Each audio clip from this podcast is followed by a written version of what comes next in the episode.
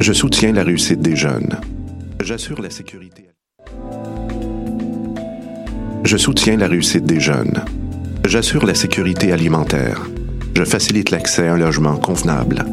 Je brise l'isolement social. Je bâtis des milieux de vie rassembleurs. J'aide une personne sur sept dans le Grand Montréal. Je donne à la campagne Centraide UCAM. centraide.ucam.ca.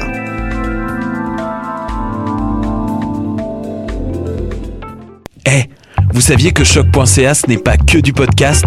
C'est aussi 5 chaînes musicales 24 heures sur 24 pour vous accompagner partout. Rock, indie pop, hip-hop, musique francophone et musique électronique en écoute gratuite et à volonté.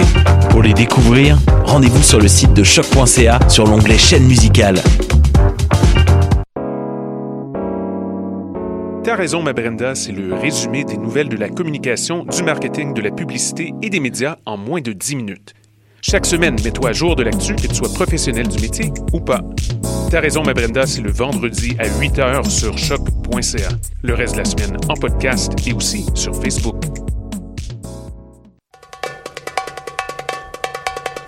26 octobre au 11 novembre, le Festival du monde arabe de Montréal présente ses moments majeurs. La nouvelle création Koudout Flamenco, un grand hommage à la diva Warda, le Gnawa revisité par Trio Nomadsland, un flashback musical inspiré de la mémoire musicale de Beyrouth, des chants berbères antiques par Sheikh Sidi Bémol, en plus de 60 concerts, spectacles gratuits, débats, conférences et films. Informations et billetterie festivalarabe.com.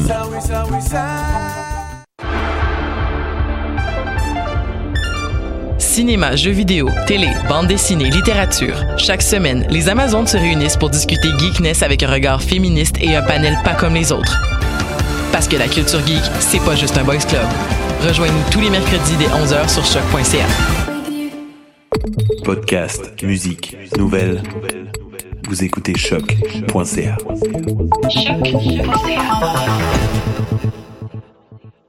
Eh, vous saviez que choc.ca ce n'est pas que du podcast C'est aussi 5 chaînes musicales 24 heures sur 24 pour vous accompagner partout.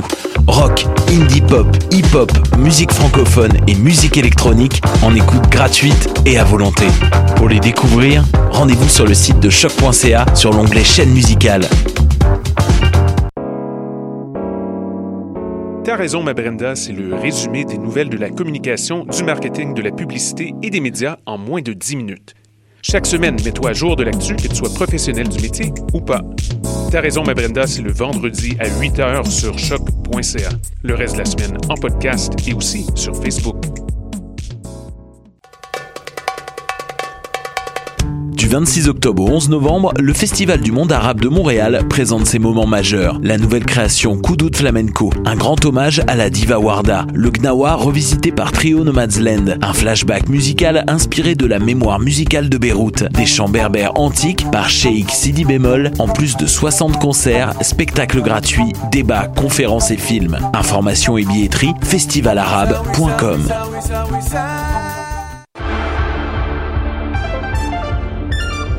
Cinéma, jeux vidéo, télé, bande dessinée, littérature. Chaque semaine, les Amazones se réunissent pour discuter geekness avec un regard féministe et un panel pas comme les autres. Parce que la culture geek, c'est pas juste un boys club. Rejoignez-nous tous les mercredis dès 11h sur choc.ca. Podcast, musique, nouvelles. Vous écoutez choc.ca.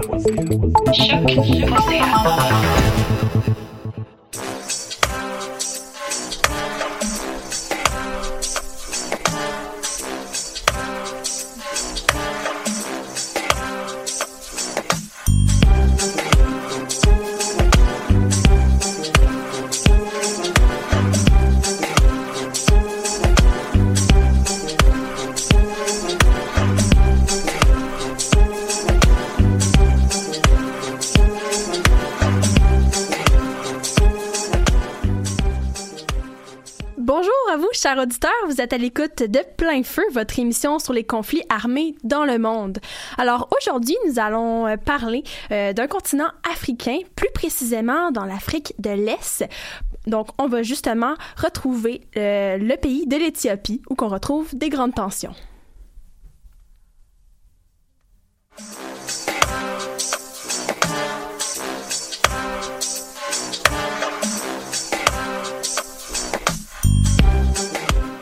Alors, avant de plonger dans le vif du, sujet, nous vous rappelons, comme à l'habitude, que vous pouvez interagir avec nous par l'intermédiaire du Facebook Live de l'émission ou en nous écrivant sur notre page Facebook.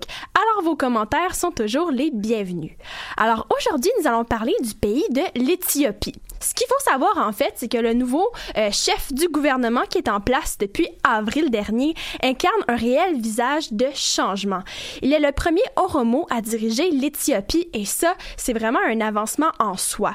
Euh, il faut savoir que la communauté des Oromos, c'est le plus grand groupe ethnique du pays et ils ont longtemps été opprimés. Et c'est maintenant euh, que le premier ministre change la donne en passant rapidement à l'action avec des mesures politiques, économiques et diplomatiques. Et le chef du gouvernement encourage un appel à la paix afin de faire ramener euh, les exilés au pays. Et ce grand retour vient vraiment avec son lot euh, de violences intercommunautaires et les attaques à caractère ethnique sont multipliées dans le pays. Alors ça brosse beaucoup. Et Dominique est là pour faire le point avec nous. Donc salut à toi. bonjour Emmanuel. Donc justement, Abiy Ahmed, le premier ministre, est vraiment un personnage fascinant. Euh, donc en quoi son curriculum l'a aidé à prendre le pouvoir? Euh, bien déjà, ses origines lui permettent d'aller chercher un, vraiment un support optimal de la population. Euh, c'est le fils d'un père Oromo et d'une mère Amara, soit les deux ethnies les plus influentes du pays. Donc pour vous donner une idée, les Oromo constituent un peu plus du tiers de la population éthiopienne, alors que les Amara constituent plutôt le quart. Euh, par ailleurs, il a été formé aux États-Unis et en Grande-Bretagne et aussi il a un doctorat de l'université d'Addis Abeba. Il sait aussi parler les principaux dialectes du pays, donc soit l'oromo, l'amérique, et aussi le tigrien, qui n'est parlé que par seulement 6% de la population. Ces éléments lui ont permis de remporter les élections d'avril, justement, avec plus de 108 voix sur 169. En plus de son image, un excellent communicateur, ainsi que ses idées qui prônent la concertation.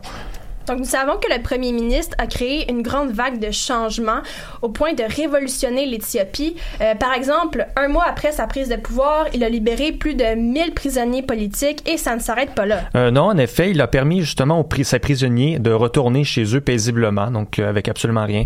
parallèlement, son cabinet de ministre a été complètement remanié. puis on va plus loin encore, toute la tête du corps policier ainsi que sa sécurité ont été complètement remplacés. Durant cette même période, le premier ministre a débloqué aussi plusieurs centaines de chaînes télévisées et des sites Internet. Mais le plus incroyable dans toute cette affaire, ce sont ses discussions avec son pays voisin, l'Érythrée.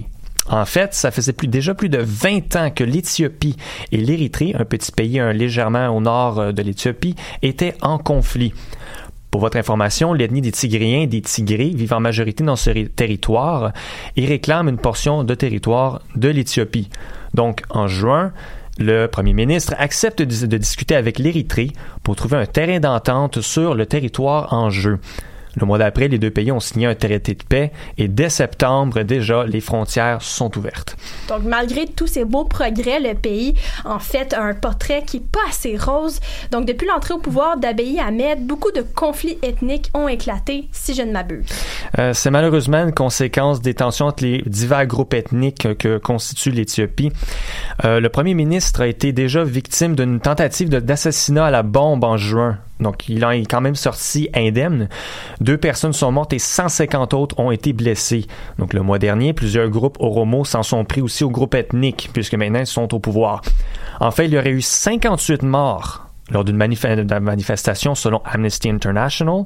Et depuis les 12 derniers mois, au moins 1,5 million de personnes ont été déplacées en raison de ces conflits le long de la frontière entre l'Oromia et la région du Somalie, entre les régions Guédéo et Guji. Plus tôt ce mois-ci, l'armée a décidé d'aller littéralement cogner à la porte de son bureau pour des hausses de salaire. Mais on parle pas de seulement un ou deux ou dix soldats. On parle vraiment de plusieurs centaines de personnes qui sont présentées dans sa face. D'un côté, le premier ministre a quand même réussi à les apaiser en faisant des push-ups avec eux, donc au grand contentement de, des soldats.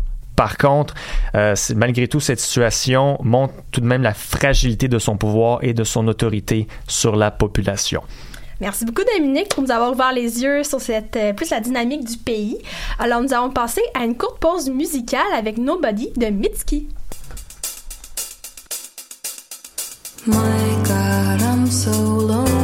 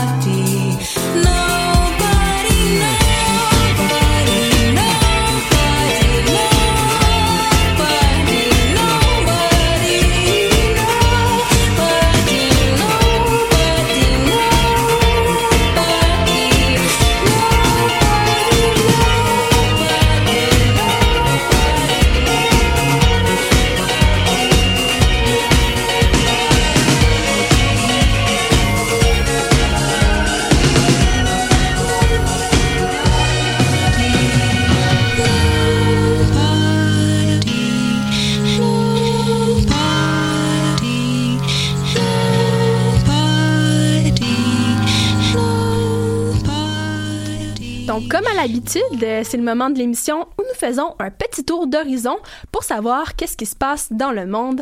Alors voici vos actualités.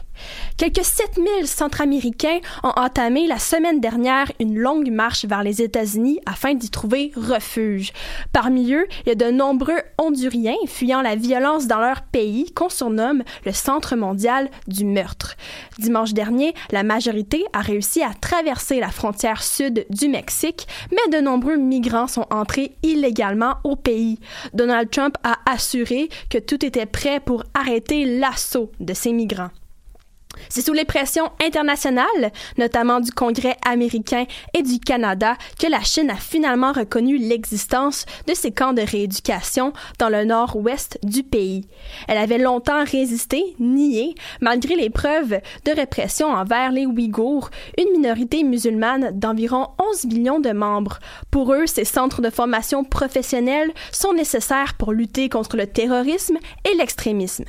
En Arabie saoudite, une plainte a été déposée contre Mohamed Ben Salman, le, prince héritier en fait, pour une association euh, de défense des droits de l'homme pour complicité de torture et autres peines ou traitements cruels, inhumains ou dégradants sur le fond de guerre au Yémen, selon les informations de l'Express. Le prince héritier est accusé d'avoir ordonné des attaques au Yémen, violant le droit international. Cette plainte déposée lors de la venue du prince saoudien à Paris en avril dernier vient d'être accepté par le juge d'instruction Renaud van Ronbecke.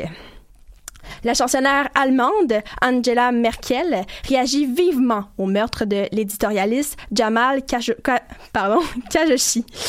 Euh, elle est la première à se positionner officiellement pour une suspension des ventes d'armes à l'Arabie saoudite. Elle veut faire pression pour que toute la lumière soit faite sur la monstruosité survenue dans le consulat saoudien d'Istanbul. L'Allemagne exhorte ses partenaires européens à prendre position à ses côtés. Les États-Unis examinent les possibilités, tandis que pour la France, la question a été balayée du revers de la main par Emmanuel Macron. Alors maintenant, on poursuit avec un reportage portant sur les conflits entre les Oromo et les Guédéo. Alors, euh, Mélissa, bonjour à toi. Salut. Donc justement, j'aimerais ça savoir quelles sont les différences entre les deux peuples? Oui, alors les Oromo et les Gédéo Guédéo sont toutes les deux des ethnies africaines qui vivent principalement en Éthiopie, donc en Afrique de l'Est, et on peut aussi les retrouver donc dans les pays tels que le Kenya ou la Somalie. Les Oromo font partie des ethnies les plus importantes en Éthiopie, comme tu le soulignais tout à l'heure, euh, Dominique, surtout en termes de nombre de population. Le dernier recensement du pays des groupes remonte en 2007 et il démontrait que les Oromo représentaient 35% de la population éthiopienne, contrairement aux GDO qui comptent 1,4% de la population. Au niveau de la religion, les Oromo sont généralement de confession chrétienne, musulmane ou de leur propre culture, tandis que les GDO pratiquent plus le protestantisme et l'islam sunniste. Les deux ethnies parlent leur propre langue respective. Donc pourquoi ils sont en conflit et depuis combien de temps? Alors, depuis le début de l'année 2018, on va dire, les deux ethnies sont en conflit constamment. Cette violence mutuelle a continué jusqu'à récemment août d'ailleurs. Et les tensions ramènent à des problèmes de propriété de ressources naturelles. Les deux ethnies se disputent les frontières qui ont pourtant été départagées depuis 1991 lors de la montée au pouvoir du Front démocratique révolutionnaire des peuples éthiopiens, donc EPRDF, qui est une union de plusieurs partis, mais ça on verra ça juste après. Et euh, du coup, le nouveau pouvoir avait décidé à l'époque de diviser le pays en petites fédérations, donc c'était plus par rapport aux ethnies. Et pour faire un résumé global, donc il y avait d'un côté les GDO et de l'autre les Oromo.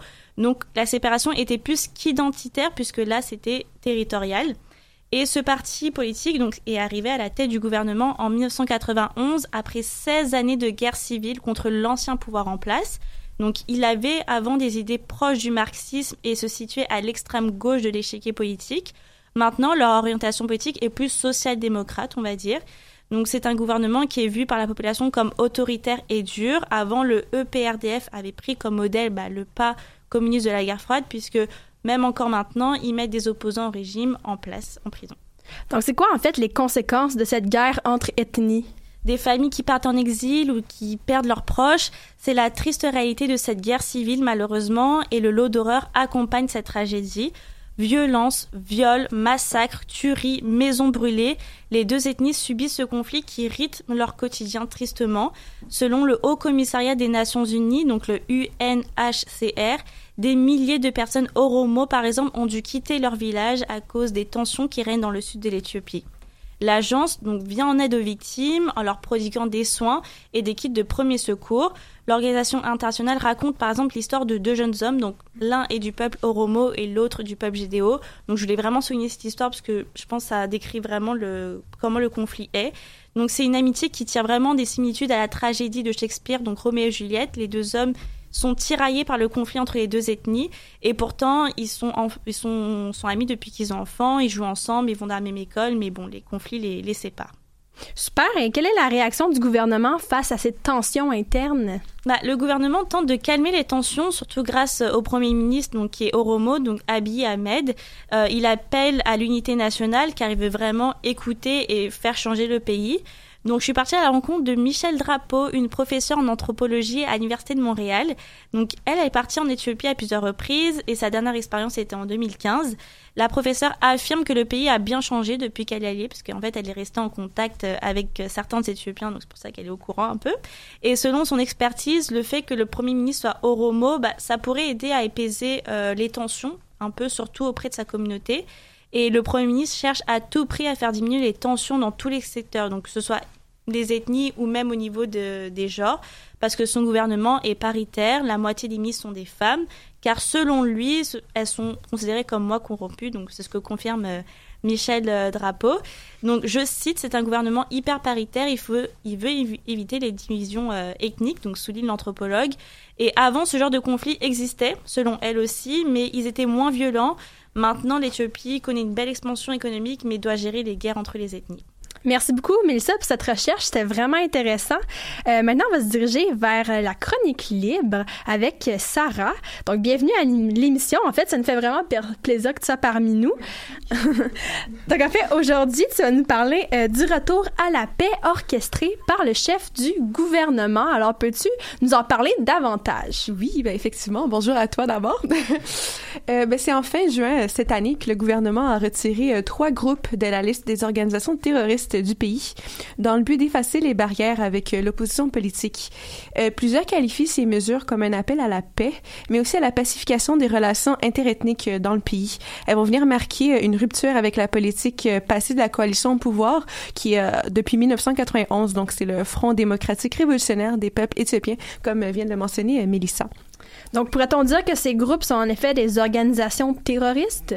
Ben, en fait, ces groupes qui luttaient pour l'autodétermination pardon, euh, du pays ont été classés comme terroristes en 2011, mais aucun autre organisme international ou pays euh, n'a jamais qualifié euh, l'une de ces trois organisations ainsi.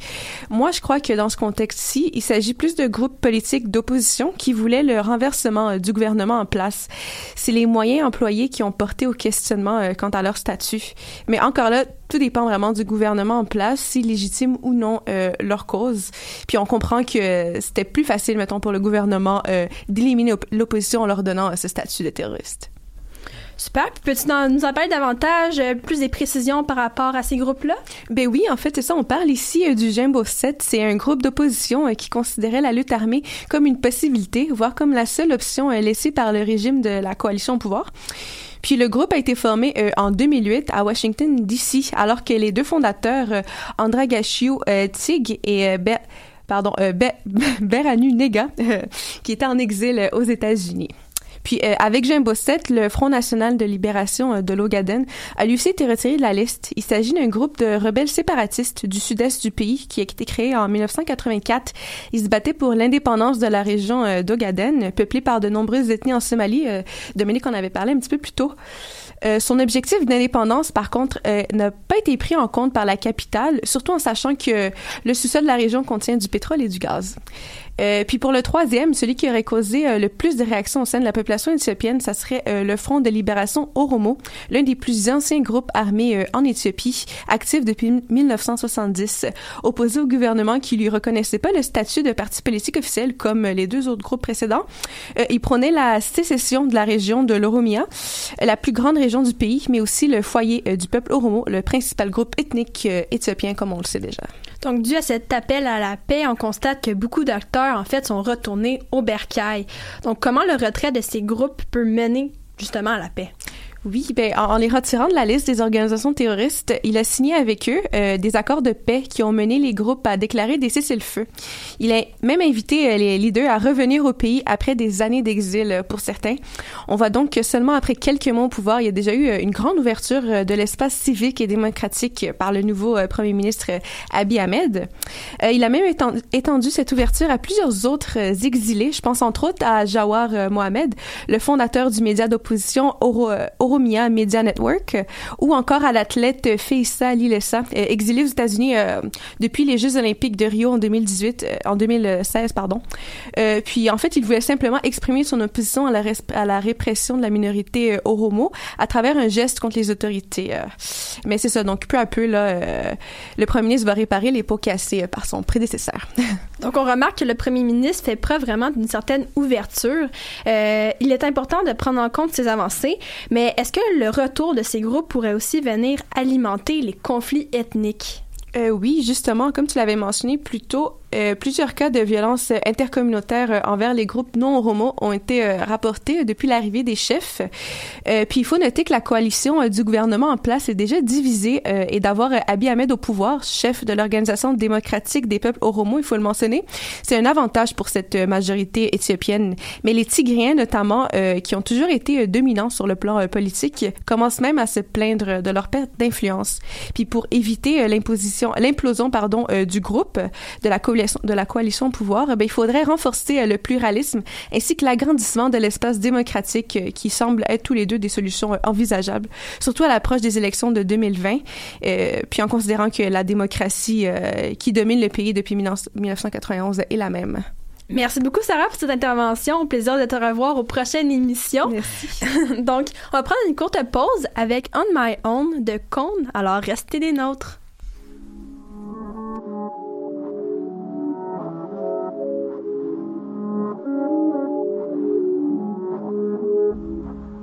Think that there's a certain delusional quality you have to have. You have to believe that something different than what has happened for the last 50 years. Yeah, what's up, Kev? We are here. All right. Yeah. Écoute bien ce qu'on a à dire, little boy.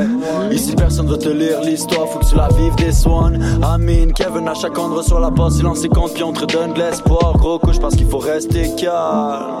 Ma wig fuck ton style, faut que tu choisisses ton fight. On s'est perdu dans la fête, mais je me demande c'est quoi l'affaire, je plus la fin des night. Gros chèque, on flex, RIP, greatness. Quand j'arrive, no stress. Plan de Marie, smoke session, garde gros animal. Sharon Gun et familial. Sur juste quoi, yeah, got them, c'est quoi les bails? J'fais une courte life, comme une dead fly. Tu me dis qu'est-ce boss? J'réponds laisse faire, yeah, j'espère. J'espère jamais avoir kické autre chose que mes best line. That's right, fix fuck free ride.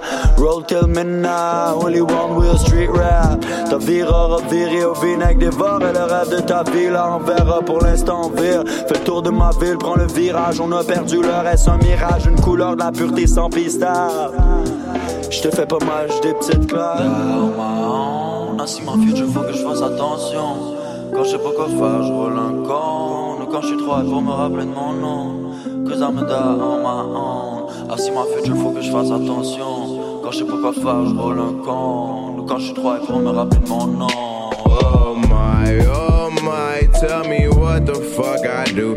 No lie, no lie, you can fuck me, that's on you. No time, no time, steady drinking on this juice. Jump man, jump man, jump man, jump man, man, I'm right now on the roof. I don't know who's beside me, I don't know who's still riding. Couple drinks and a couple nights, then we all laugh about it. I shouldn't smoke it, but I buy it. They can tell who I'm biting. Good artist and a good face. I come with a whole package.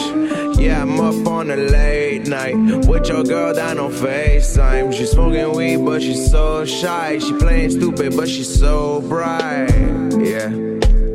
She playing stupid, but she's so bright. Yeah, yeah. Wait, lots of fake shit, but I stay true. Uh. On some smooth stuff, but I stay rude. Uh. Purification coming, homie, stay tuned. Uh. Gang squad shit with the same crew. Uh, sipping on the motherfucking same juice. Smoking on the motherfucking same booth. Trap, trap, trap. yeah, motherfucker. Trapping out the fucking same roof, yeah. Down my own. Je fasse attention. Quand je sais pas quoi faire, je roule un con. Quand je suis trop high pour me rappeler de mon nom. Cause I'm a dog on my own. I see my future, faut que je fasse attention. Quand je sais pas quoi faire, je roule un con. Je suis trop high pour me rappeler de mon nom. Oh.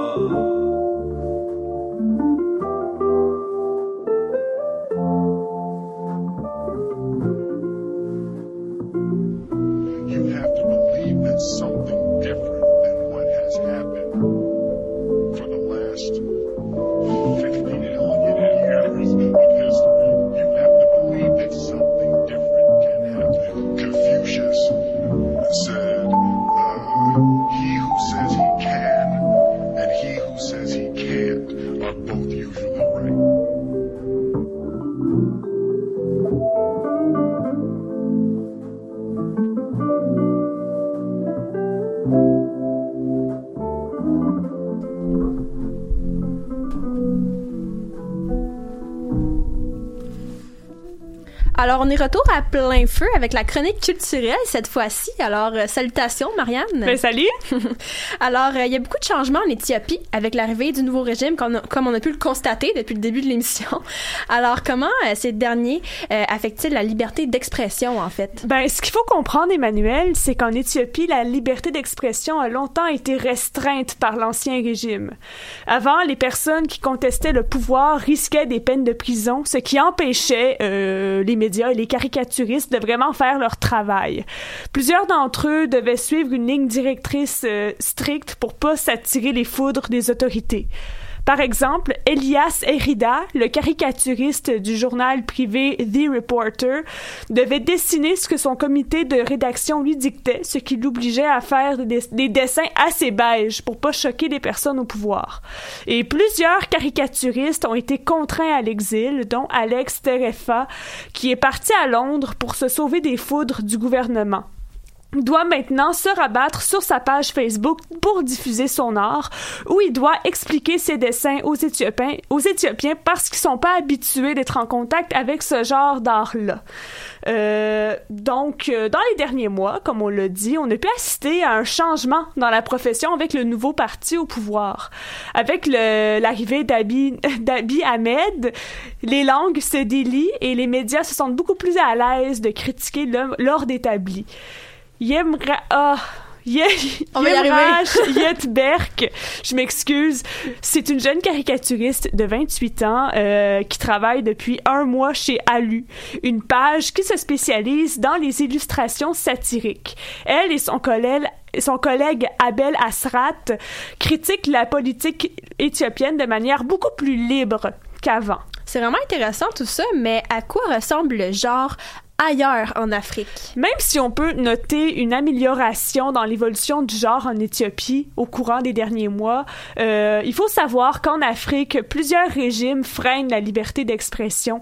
Dans les dernières décennies, des caricaturistes et des journalistes ont été tués ou emprisonnés pour leur vue sur le pouvoir établi.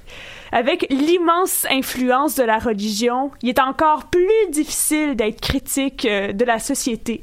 Par exemple, lorsque le caricaturiste camerounais Marius Desfosso a dessiné une presse crucifiée, il a été censuré et accusé de manque de respect des religions. De plus, euh, les médias manquent de fonds, ce qui rend toute forme de subsistance assez difficile pour les gens qui travaillent pour eux. Donc, euh, c'est très normal que plusieurs artistes préfèrent se taire. Fait, les caricaturistes sont pas si libres que ça. Dans un tel contexte, Emmanuel, c'est quand même normal que les caricaturistes en Éthiopie, malgré leur nouvelle liberté, s'expriment de manière assez propre généralement. Euh, D'ailleurs, les euh, rédacteurs d'Alu savent qu'il est très risqué de parler de religion, de sexualité et d'appartenance communautaire sans choquer les autorités. Abel Asrat s'empêche de se moquer du premier ministre en public pour l'instant par crainte de représailles. Ça doit être difficile tout ça, mais à quoi ressemblent ces dessins? Ben, on peut visiter la page Facebook d'Alu et on peut retrouver plusieurs dessins publiés par Abel et Yemrash. ces, ces derniers, ben, ils ont fait une caricature de Jawar Mohamed, un activiste oromo, comme on l'a dit, euh, dont le retour des États-Unis fait frémir les autorités. Pour faire une histoire courte, Jawar Mohamed est un des artisans d'une révolution oromo qui a réussi euh, à euh, faire plier un peu le front démocratique révolutionnaire du, peuple éthiopien, et ça à partir des réseaux sociaux. En Éthiopie, son nom euh, suscite autant l'admiration que la colère. Et euh, dans le dessin, on le voit apparaître habillé comme la Joconde avec la mention qui a le sourire le plus mystérieux, Jawar ou Mona Lisa. Ce qui fait référence à mon avis à la lutte qui a mené sur les réseaux sociaux. Donc ce mode d'attaque est aux antipodes des méthodes révolutionnaires auxquelles l'histoire nous a habitués, rendant Jawar assez mystérieux puisqu'il n'est pas physiquement en Éthiopie pour faire changer les choses. Ben, merci beaucoup Marianne, c'est vraiment euh, vraiment très enrichissant tout ça. D'ailleurs pour les curieux, on va vraiment mettre sur notre page Facebook la fameuse caricature dont notre euh, collaboratrice nous a parlé. Alors, vous allez pouvoir faire votre tour. Alors, maintenant, on se tourne vers Audrey pour le Zoom sur. Alors, de quoi tu vas nous parler aujourd'hui? Ben, on a beaucoup parlé des problèmes poétiques dans le pays, mais j'ai voulu me concentrer sur un thème un peu plus léger et euh, sur, euh, ben, pas vraiment léger, mais quand même important. ça serait sur la richesse historique des terres éthiopiennes et notamment sur la base, sur la basse vallée de l'Omo. Donc c'est une vallée qui est située au sud-est de l'Éthiopie. Elle fait 165 km Elle est au carrefour des frontières avec le sud du Soudan et le Kenya. Euh, pourquoi on l'appelle l'Omo? Parce qu'en gros, c'est une rivière éthiopienne euh, qui longe euh, de 60, 760 km et qui se jette dans le lac de Turkana par un delta. Donc il y a huit peuples qui habitent la vallée. Donc la population au total ferait 200 000 personnes. Ils vivent dans un environnement aride et hostile. Euh, et aussi, on peut dire que maintenant le peuple est un peu en danger parce qu'il y a une construction d'un barrage hydroélectrique euh, géant euh, Gib 3 pour irriguer des vastes plantations qui sont la cause de leur, de leur euh, expulsion de leur territoire. mais pour plus savoir qu'est-ce que c'est la vallée, là, pour un peu savoir dans votre tête, c'est euh, des prairies, des hauts plateaux. Euh, il y a aussi une, une des rares forêts vierges de l'Afrique euh, semi-aride. Il y a de la savane, des marais, des mines volcaniques. Donc c'est quand même une, une, un territoire assez riche au niveau que ce soit faune, mais aussi du peuple. Donc, en quoi cet endroit est-il le plus connu et le plus calme en Éthiopie, tant au niveau régional que international? Ben, c'est un site préhistorique. Donc je m'explique pourquoi je dis ça parce que on découvre beaucoup euh, de nombreux fossiles euh, d'hominidés. Donc en gros, c'est des fossiles des grands singes. Donc on parle d'Homo sapiens, Australopithèque, paranthrope, donc un peu nos ancêtres. Donc je sais c'est des termes assez compliqués, mais je vais essayer de les déconstruire au fur et à mesure.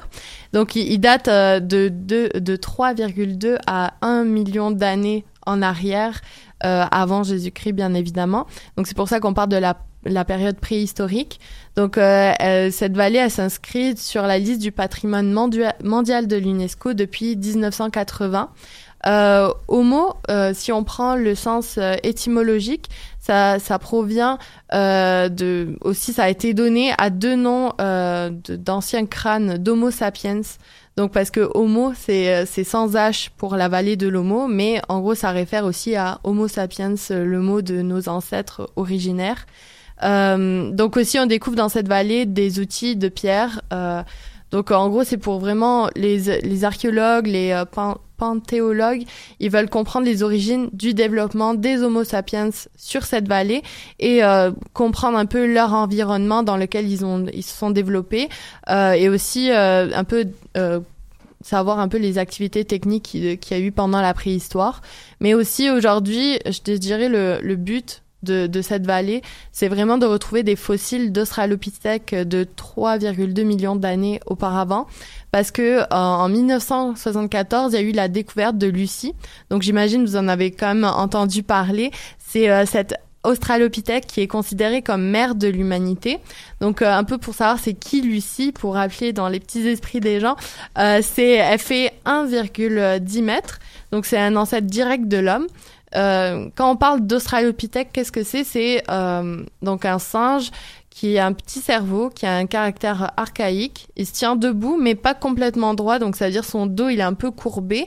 Euh, il travaille beaucoup avec des objets, donc c'est pour ça qu'on retrouve euh, sur la vallée des fossiles comme des outils pour pour manger, enfin quand il mangeait quelque chose ou qu'il construisait des des habitations. Et en mars 2011, des chercheurs ont trouvé des mâchoires et des dents datant de 3,3 à 3,5 millions d'années, soit 100 000 ans plus jeunes que Lucie, donc c'est vraiment plus intéressant au niveau historique. C'est qui ceux, en fait, qui découvrent encore aujourd'hui ces morceaux du passé? Ben, j'ai lu un article d'un journaliste de RFI, euh, euh, Charlie Dupio, qui a suivi une équipe, une équipe de panthéologues, archéologues et géologues de l'Homo Group Research Expedition sous la direction du chercheur français Jean-Renaud Boisserie.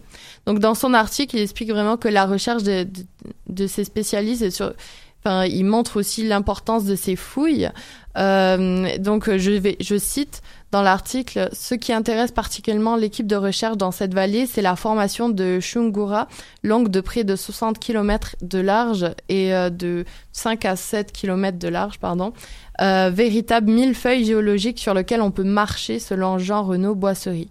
Donc en gros, cette équipe, elle part chaque été depuis 2006 où il y a 40 chercheurs euh, qui partent en mission de 3 à 4 semaines pour collecter justement les données sur le terrain. Mais ils sont pas seulement les seuls. Il y a aussi des étudiants éthiopiens en paléontologie et des employés du euh, Musée national d'Éthiopie qui aident justement au repérage de ces fossiles. Euh, juste pour vous dire un peu comment ça se passe, les fouilles. Donc, euh, premièrement, on repère les fossiles. Ensuite, on, euh, on essaye de faire du tamissage, c'est-à-dire euh, c'est c'est comme une sablière, dans le fond, trouver les objets. Ensuite, on fouille les sédiments, on déterre les fossiles et on examine les fossiles trouvés, mais vraiment on va dire euh, pas, pas autant recherchés parce qu'après ils vont être envoyés dans le musée euh, national de l'Éthiopie là où ils sont vraiment étudiés euh, plus profondément. Donc c'est vraiment un travail minutieux méthodique et surtout un travail d'équipe. Euh, ces recherches qui continuent et elles nous en apprennent de plus enfin un peu plus chaque jour sur nos origines ah, merci beaucoup, Audrey, pour ces, explications sur cette vallée historique en Éthiopie. Donc, pour les cinq euh, dernières minutes de l'émission, euh, on va vraiment euh, parler cette fois, avoir notre mini-discussion euh, si emblématique. Donc, je vais inviter vraiment tous les collaborateurs à ouvrir leur micro. Aujourd'hui, on va parler rapidement, je vais faire une petite mise en contexte. Donc, mercredi dernier, il y a un élève qui a ouvert le feu dans une école technique où il étudiait en Crimée. Donc, il a tué une 20 personnes, il a blessé aussi des quarantaines de personnes et lui-même, il a été retrouvé mort et justement, la vidéo de cette tuerie a été euh, diffusée à la télévision publique. Alors, j'aimerais savoir, euh, selon vous, euh, est-ce que vous êtes d'accord que de telles images d'une telle violence soient diffusées à la télévision? ben, je pense que c'est d'intérêt public. Donc, je pense que oui. Je sais pas si d'autres personne un avis contraire au mien? Non, c'est d'avis public, ça c'est sûr, certainement, mais je veux dire, je pense qu'il y a quand même une limite Effectivement. De, de, de, de, diffuser les...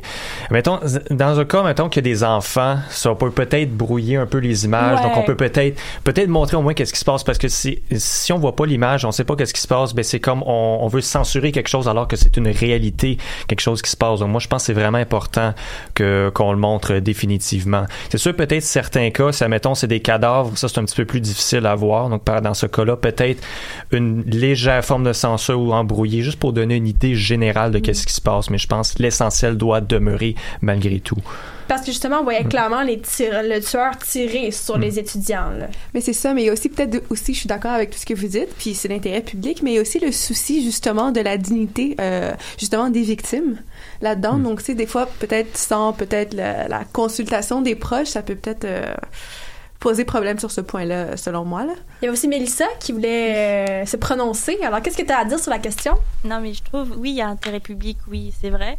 Mais regarde, enfin, si on se met à la place, par exemple, des, des proches des victimes, vous vous rendez compte à quel point c'est horrible de faire passer ces images-là bah, partout parce que c'est pas qu'à la télévision souvent après c'est repris dans les réseaux sociaux donc euh, mhm. tout le monde peut avoir accès à ce genre d'images et je me dis que si j'avais été euh, la famille de quelqu'un qui avait perdu la vie dans, dans ce genre de tuerie mais j'aurais détesté que, que, les médias euh, diffusent ces images-là partout. Quoi. Enfin, j'aurais préféré à la limite qu'on décrive ces images ou, comme tu as dit, qu'on brouille certains éléments. Mhm. Mais je trouve que diffuser ce genre d'images, il faut faire attention déjà, il faut penser aux proches des victimes et surtout qu'il y a des gens qui sont pas très bien dans leur tête, qui peuvent vouloir imiter par exemple ce genre de choses. Donc, il faut vraiment faire attention aux images. Pas vraiment un très bon aspect, justement, tout ce qui. Est-ce que selon vous, ça peut contribuer à une certaine glorification de ces actes-là? Je sais pas si Audrey, euh, tu voulais te prononcer sur la question. Euh... Euh, ben de là, de là de glorifier, ben là c'est sûr ça va dépendre.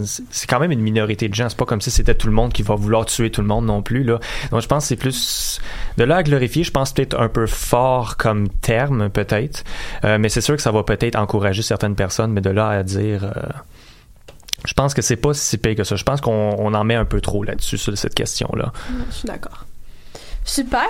Donc, euh, ce qui va mettre fin euh, à l'émission. Merci beaucoup de vous être euh, prononcé. C'était vraiment une très belle émission. On a abordé tout ce qui est les côtés de l'Éthiopie. Alors, chers auditeurs, on vous attend dans deux semaines pour une nouvelle émission. On va vous souhaiter une très bonne journée.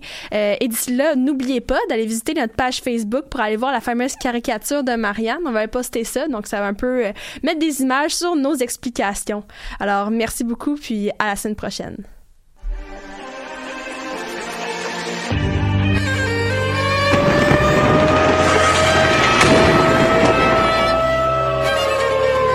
Car la guerre est toujours la sanction d'un échec.